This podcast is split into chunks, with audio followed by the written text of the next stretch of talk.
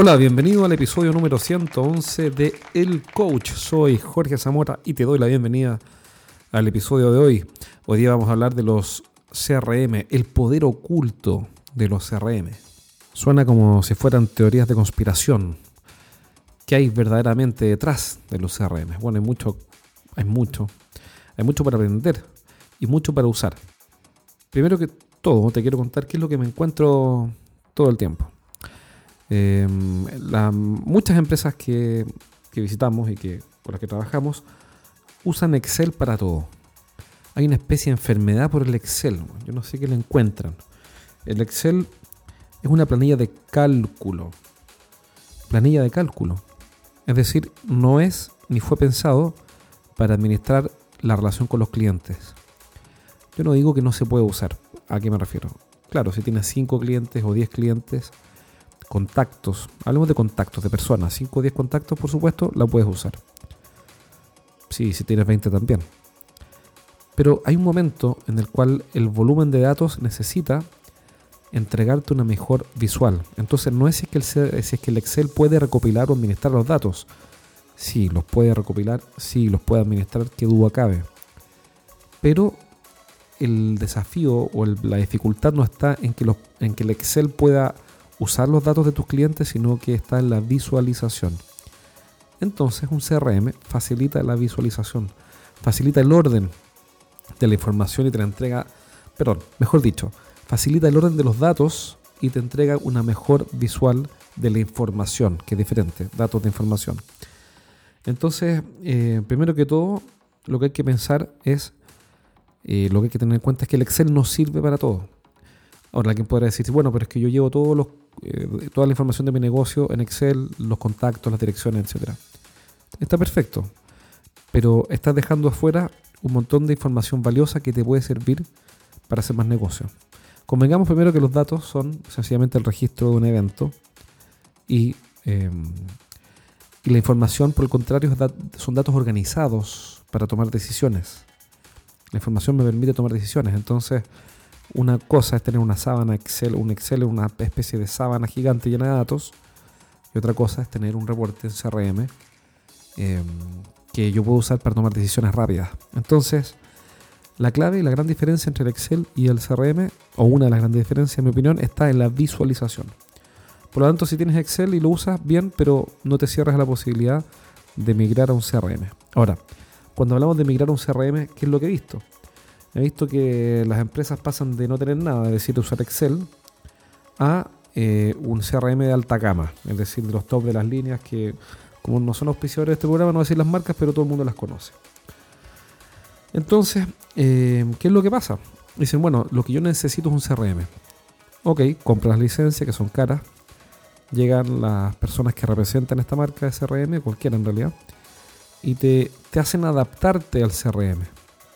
Es decir, la empresa, el equipo de gente, tiene que adaptarse a este CRM, al sistema y a las nuevas formas de trabajar. Y ahí, hay un problema. Lo, que ya funciona no tenemos que interrumpirlo, por ende el CRM tiene que adaptarse a las mejores prácticas que, hay en la empresa. Ahora, supongamos por un momento que eso es así, que en esta empresa CRM sí es así. El punto siguiente, conseguido eso, es el más lejos, el más importante de todos. ¿Y cuál es ese? Es muy sencillo, que no porque tú tengas un CRM instalado en tu empresa, es decir, llegaste a un acuerdo con una empresa que distribuye CRM y lo compraste, instalaron las licencias. No porque eso haya pasado, quiere decir que la gente, es decir, tu equipo, tu equipo comercial, lo va a usar. Y tampoco quiere decir que lo vayan a usar correctamente he visto muchísimas veces eh, es pasar eso. Invierten en un CRM, lo compran y la gente se preocupa de sabotearlo para que no funcione. Y finalmente dicen, no, los CRMs aquí no funcionan. Pero en realidad no es así. El verdadero desafío no es tecnológico, no es que el software vaya a ser magia. No existen los software que hacen magia, para partir. Existen las herramientas, pero las herramientas las usan las personas. Entonces, o por lo menos hasta hoy día. Entonces, son las personas las que tienen que hacer un cambio en, su disciplina de trabajo para poder sacarle provecho a la herramienta. Por ejemplo, caso típico. hay una oportunidad nueva de ventas y el vendedor, quien tiene una licencia asignada de CRM, no lo usa. Entonces no hay CRM que resista eso, porque si el CRM no le mete los datos, si este software, acuérdate que CRM quiere decir Customer Relationship Management, es decir, software de gestión de relaciones con clientes. Si el vendedor no le mete los datos al CRM no sacas nada, porque obviamente el CRM no puede pensar ni adivinar y ciertamente el CRM no le va a preguntar a tu vendedor qué oportunidades tienes hoy. Entonces, el registro, la disciplina del registro es fundamental. ¿Para qué? Para que esos registros generen datos y esos datos generen información y con esa información puedas tomar decisiones. Entonces lo que pasa muchas veces, todo el tiempo, es que hay personas que sencillamente no usan el software. ¿Por qué no usan el software? Por un montón de razones. Primero, son todos resistentes al cambio. Todas las personas son resistentes al cambio. Entonces, ¿cuál es el verdadero? Bueno, y después, segundo, no le ven el verdadero valor que tiene porque no, no se dan cuenta cómo ganar plata, cómo van a vender más con el CRM. Entonces, ¿cuál es la tarea del gerente de venta? Y aquí está la fórmula, que es muy sencilla. No preocuparse tanto del software, sino que preocuparse más de las personas para hacer un programa de gestión de cambio. Ojo, un programa de gestión de cambio, es decir, un plan por el cual las personas gradualmente van a ir cambiando su forma de hacer las cosas, eh, que es sencillamente registrar básicamente y ordenar un poco más la información, para que gradualmente vayan incorporando esto y empiecen a usar con éxito la herramienta. Entonces el verdadero desafío es un desafío de gestión de cambio. Y, y, el segundo desafío es vender esto, es decir, convencer, bueno, y dentro del plan de gestión de cambio, convencer, mostrar cuáles son los beneficios. Entonces ahora vamos a ver cuáles son algunos de los beneficios de usar un CRM. Uno de esos es que podemos registrar las oportunidades. ¿A qué me refiero con esto? Oportunidades de venta son todos los, em, son todos los negocios que aparecen con opciones reales de cerrarse o de adjudicarse en un periodo de tiempo. ¿Por qué es tan importante registrarlas? Porque en el día a día el vendedor está corriendo, llamándolo, llegan emails, responde emails, va a reuniones, etc. Y acumula, y acumula, y acumula, acumula oportunidades. Y resulta que se olvidan. Aunque tú no lo puedas creer, se olvidan. Bueno, entonces alguien dice, bueno, pero si es por acordarse, ¿por qué no notar un papel y un lápiz? Muy sencillo, porque el CRM, una de las ventajas que tiene es que me permite graficar las etapas en las que se encuentra cada una de las oportunidades de negocio. Si es que están las etapas más tempranas, intermedias o está terminando y cuáles son las acciones que quedaron pendientes, si es una demostración, si es una negociación, si es una revisión de la garantía, si es una revisión del contrato, etc. Entonces no solamente tenemos registrar la oportunidad, el monto, la fecha estimada de cierre, el vendedor asignado, el contacto. Si escuchan unos que el TW de música de fondo, porque no sé si se escuchan en, el audio, es porque estoy aquí en, el campo. Bueno, entonces em, toda esa información la ordena por etapas. que me permite eso? Me permite ver en una foto general en qué se encuentran mis oportunidades de negocio y cada una en su respectiva etapa. O colorcitos, muchas veces son colores, y eso hace que los, ver los filtros sea más fácil. Y entonces em, ya tengo una visión completa, quiénes van más adelante, más atrás.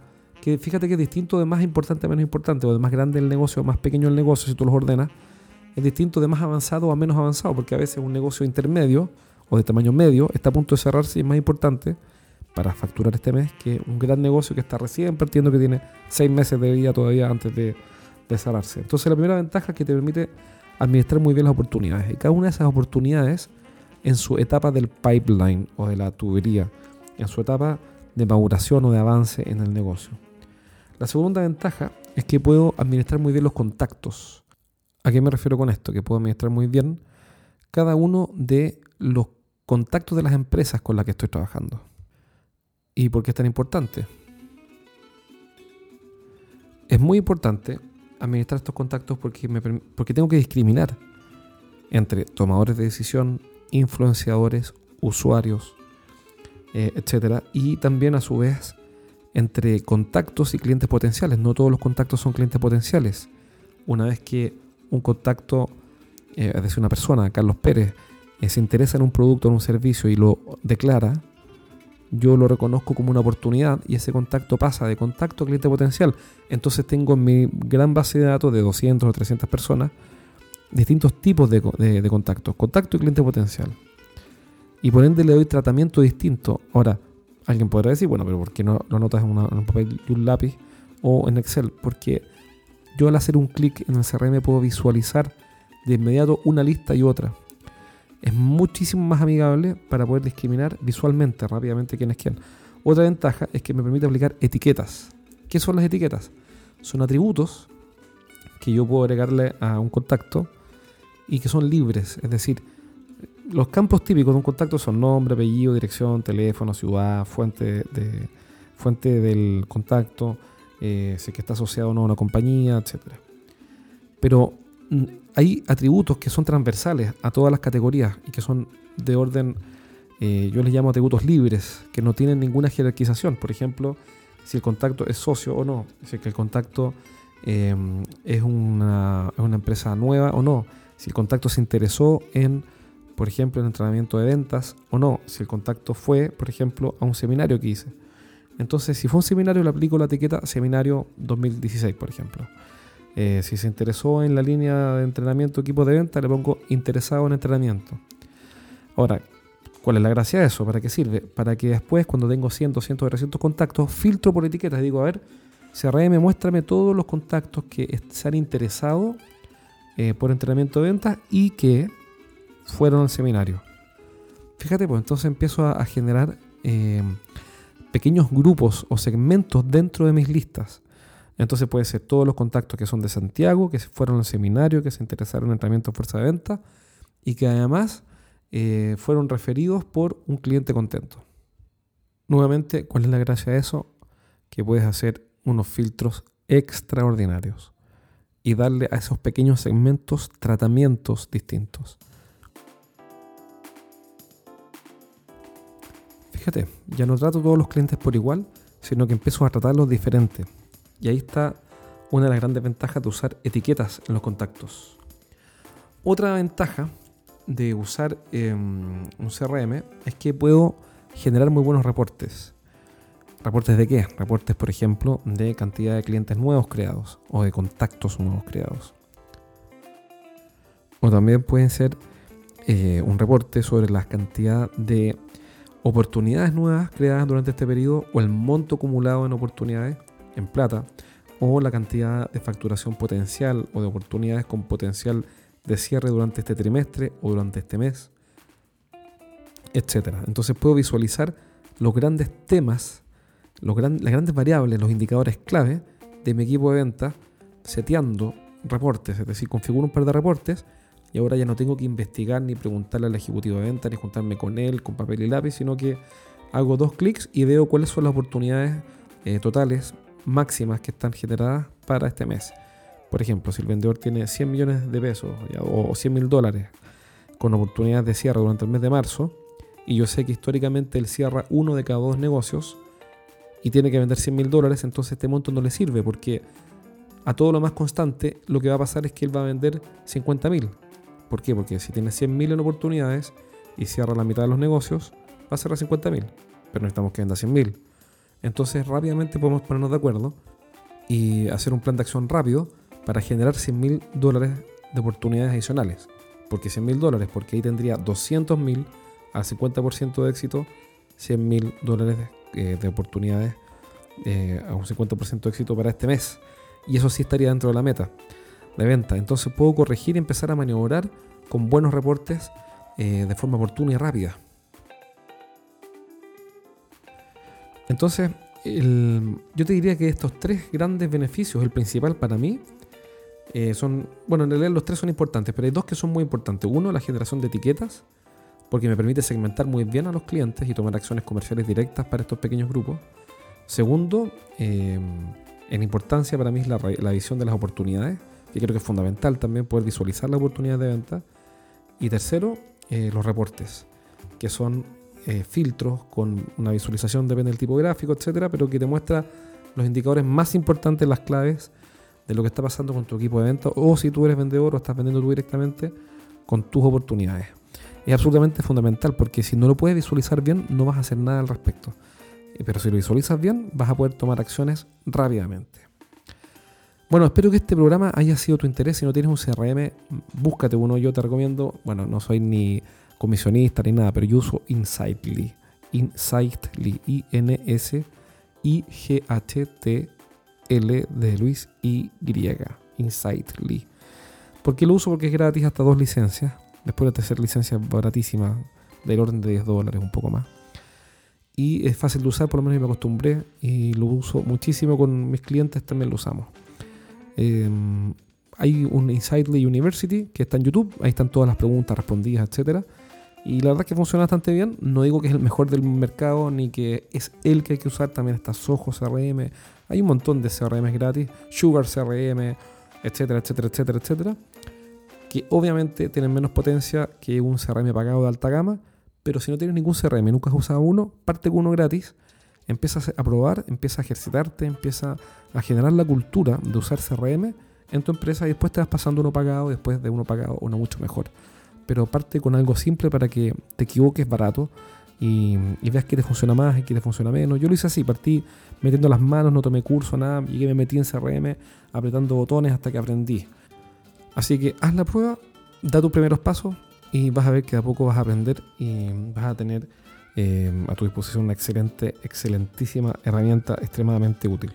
En otro programa podríamos hablar quizás de cómo combinar el CRM con software de automatización de email marketing, etcétera. Son temas más técnicos que no son tan entretenidos, pero bueno, si quieres saber un poco de eso, de repente mándame un correo a jorge.estrategiasdeventa.com y puedo escribir un artículo en el, blog, y eso yo creo que sobre esos temas técnicos y ahí de repente es más, es más fácil y no aburrimos al resto de la audiencia que este ya es un tema denso, es un tema un poco árido, pero que sí hay que dominarlo, en mi opinión es súper importante. Así que bueno, ojalá haya sido de tu interés este programa. Recuerda visitarnos en estrategiasdeventa.com. Estrategiasdeventa.com. Ahí puedes descargar los tres primeros capítulos de mi libro, Los siete pecados de los ejecutivos de venta, cómo vender más, dejando de cometer errores. Recuerda visitarme entonces en estrategiasdeventa.com y descarga tres capítulos del libro. Em, por último, acuérdate de contarle a tus colegas o eh, miembros del equipo sobre este programa para que nuestro mensaje llegue cada vez a más gente. Un abrazo, nos vemos pronto en el próximo programa del Coach. Cuídate.